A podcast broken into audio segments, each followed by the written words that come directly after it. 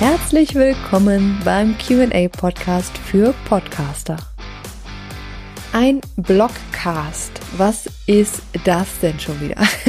schon wieder ein neues Content Marketing Format. An dieser Stelle erst einmal ein klares Jein. also wirklich neu ist daran im Grunde gar nichts. Ein Blogcast ist im Grunde genommen die Vereinigung der Content Power aus einem klassischen Blog und dem Podcast. Ich habe in der, ich glaube, vorletzten Episode schon relativ viel darüber erzählt, wie du deinen Podcast ähm, auf verschiedene Arten in deine Website, also unter anderem auch in deinen Blog einbinden kannst.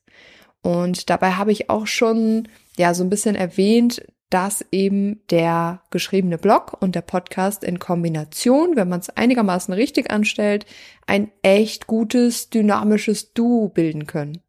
Dabei ging es dann in erster Linie darum, dass es einfach Sinn macht, zu den relevantesten Podcast-Folgen auch mal einen Blogartikel zu erstellen und sei es nur in Form einer äh, knackigen Zusammenfassung, die so ein bisschen SEO-optimiert ist um einfach die Vorteile von beiden Tools ideal zu nutzen.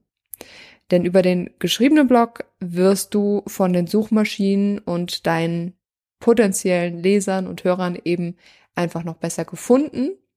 Und der Podcast bindet deine Besucher einfach besser. Aber was ist jetzt genau die Idee hinter dem Blogcast? Der klassische Blog ist eben für viele Unternehmen längst fester Bestandteil ihrer Content-Marketing-Strategie. Und ein Blogcast ist im Grunde nichts anderes als die vertonte Fassung deiner Blogbeiträge. Sprich, deine bereits vorhandenen Blogartikel werden zu Podcast-Episoden. Diese können deine Nutzer dann entweder direkt in dem jeweiligen Blogartikel als Player finden oder aber auch über die klassischen Podcatcher wie Spotify, Apple Podcasts und Co. Die nächste Frage ist dann natürlich, was bringt dir das? Macht das überhaupt Sinn? Ganz klar ja. Also zum einen machst du deinen Blog dadurch barrierefrei. Das heißt, auch Menschen mit Seh- oder Leseschwäche können deinen Inhalten zukünftig einfach wesentlich besser bzw. problemlos folgen. Das ist ein Thema, was wir, glaube ich, manchmal noch stark unterschätzen. Das nehmen, glaube ich, die Menschen, ähm, ich sag mal, ein bisschen ernster, die eben so jemanden im nahen Umfeld haben und eben diese Barrieren kennen. Wir anderen sind da, glaube ich, gerne mal so ein bisschen, dass wir denken, ach ja, so wichtig ist das jetzt auch nicht oder so viele sind das ja nicht oder kommt selten vor. Aber es sind tatsächlich immerhin circa 6,2 Millionen Menschen in Deutschland, die nicht richtig lesen und schreiben können. Ne, das ist ja eine, eine, ein großer Aspekt. Es geht ja nicht immer um, ähm, um, um blinde Menschen oder hörgeschädigte Menschen, sondern äh, lesen und schreiben. Das ist die größte Zahl tatsächlich, die wir da haben. Und 150.000 Menschen in Deutschland sind blind. Und dazu kommen noch 500.000, die stark sehbehindert sind. Also wie gesagt, das sollte man vielleicht nicht ganz unterschätzen, was Barrierefreiheit dann doch, ähm, ja, oder welche Wichtigkeit das dann noch heutzutage eigentlich haben sollte. Aber auch, ja, Personen der auditiven Zielgruppe, wie zum Beispiel mir, erleichterst du so ganz einfach den Einstieg in deine Welt.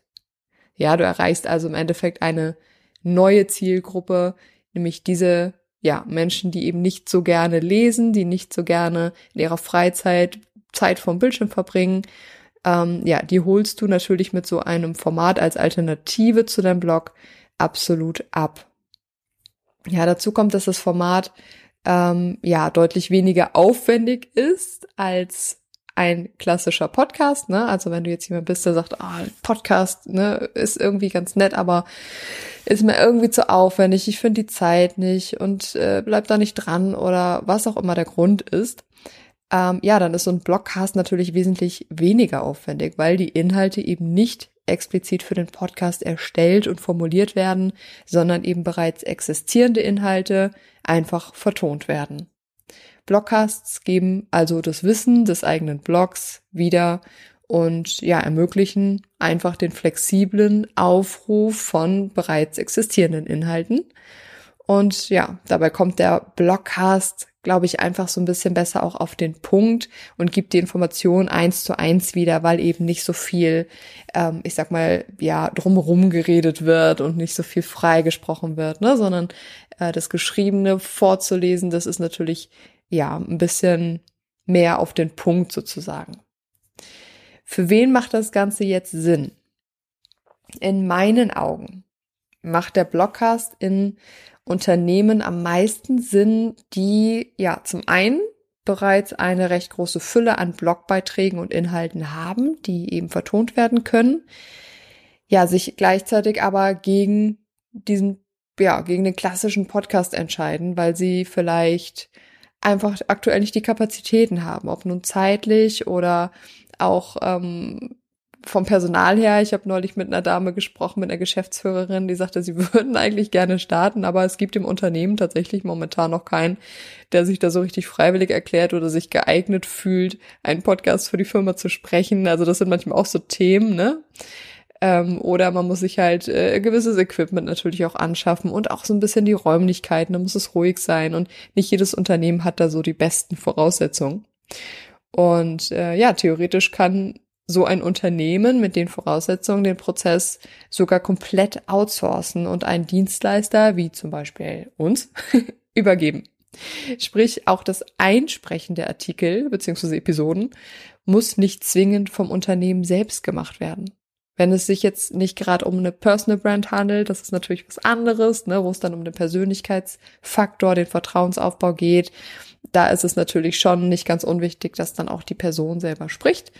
Aber ansonsten, ähm, ja, kann auch dieser Part super mit outgesourced werden, so dass auch kein Mitarbeiter die zeitliche Kapazität aufbringen oder Equipment angeschafft werden muss. Wie sieht das Ganze dann in der Praxis aus? Also, was den Inhalt angeht, würde ich die Blogartikel immer nur minimal anpassen. Speziell Anfang und Ende, ja, schreibt man ja manchmal doch arg anders, ähm, ja, und das klingt dann oft vorgelesen nicht mehr ganz so toll. Also da würde ich immer so ein bisschen gucken, ob man da die Formulierung so ein bisschen anpasst oder sich so ein spezielles, so einen speziellen Einstieg in die Podcast-Episoden mal formuliert oder sowas. Oder auch wenn es Material zur Veranschaulichung gibt, ne? Also wenn natürlich Bilder im Blogartikel sind oder so, da muss man natürlich auch schauen, wie kriegt man das gut verpackt, dass man sagt, okay, ich ähm, setzt dann halt irgendwie nochmal den Link zum Blogartikel oder zu den Bildern irgendwie in die Show Notes rein, dass man da explizit nochmal nachgucken kann. Oder ich erkläre es halt, je nachdem, was es ist und wie komplex es ist, kann man es natürlich stattdessen auch so ein bisschen mehr erläutern und erklären, aber da natürlich zu berücksichtigen, dass derjenige, der die Episode hört, gegebenenfalls das Bild dazu eben nicht vor Augen hat. Ja, also das würde ich dann immer so ein bisschen anpassen, solche Parts oder wenn man jetzt Blogartikel hat, die extrem kompliziert geschrieben sind, also extrem lange Schachtelsätze haben und so, was sich eh für einen Blog übrigens nicht besonders eignet. Aber da muss man natürlich so ein bisschen schauen, passt das Ganze noch, wenn man es vorliest, klingt das alles einigermaßen gut. Aber man sollte sich natürlich auch wieder nicht zu viel Arbeit mit diesem Anpassen machen, weil dann, ja, geht natürlich irgendwann der Sinn des Ganzen verloren. Theoretisch wäre es sicherlich auch möglich, das Ganze einfach von der Computerstimme vorlesen zu lassen, also dass du da ähm, sozusagen gar keine Kapazitäten für verbrauchen musst. Davon rate ich dir aber definitiv ab.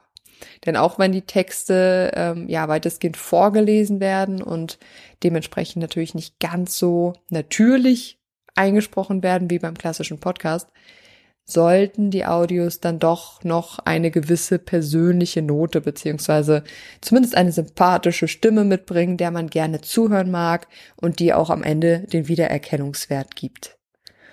Und außerdem haben Menschen mit Seh- oder Leseschwäche meist eh schon Tools auf dem Rechner, um sich eben Webtexte, Blogartikel mechanisch vorlesen zu lassen.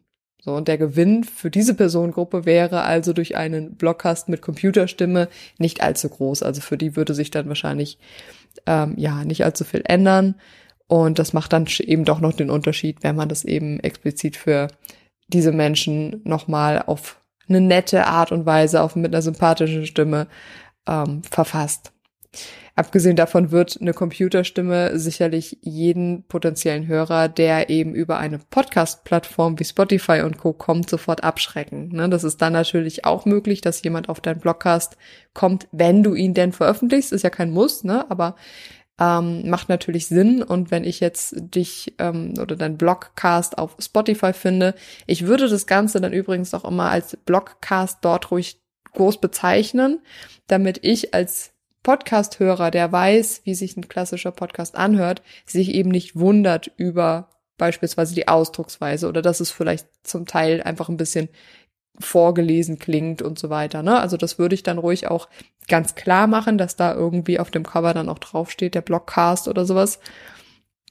Und ähm, Genau, und wenn ich dann als klassischer Podcasthörer auf deinen Blogcast stoße und würde dann diese mechanische Computerstimme hören, dann ähm, bin ich natürlich wieder weg, weil sich das natürlich einfach nicht schön hören lässt. Ähm, genau, ich glaube, damit habe ich eigentlich schon mal ganz gut zusammengefasst, ähm, worum es bei einem Blogcast geht und wo der Unterschied zum klassischen Podcast ist. Ähm, ich fasse dir noch mal so ein bisschen die konkreten Vorteile des Ganzen zusammen. Du bietest Bloglesern einfach einen ja großen Mehrwert und bietest ihnen vor allem die Flexibilität, die Nutzer heute einfach auch irgendwie erwarten. So dieses jetzt nicht, aber vielleicht später to go. Ne? Das ist das, was es, was es mit den Leuten macht. Also du kommst auf einen Blogartikel und denkst, oh ja, nee, jetzt gerade keine Zeit und habe auch nicht die Ruhe, mir das jetzt durchzulesen, siehst aber, dazu gibt's einen Podcast, Schrägstrich Blogcast und ähm, sagst, ach ja, Mensch, ne, den abonniere ich mal eben, dann kann ich mir das später irgendwie, weiß ich nicht, auf dem Weg zum Supermarkt beim Gassi gehen oder sonst wo anhören. Es erhöht also einfach die Wahrscheinlichkeit, dass dein Beitrag konsumiert wird, nur eben in einem anderen Content-Format.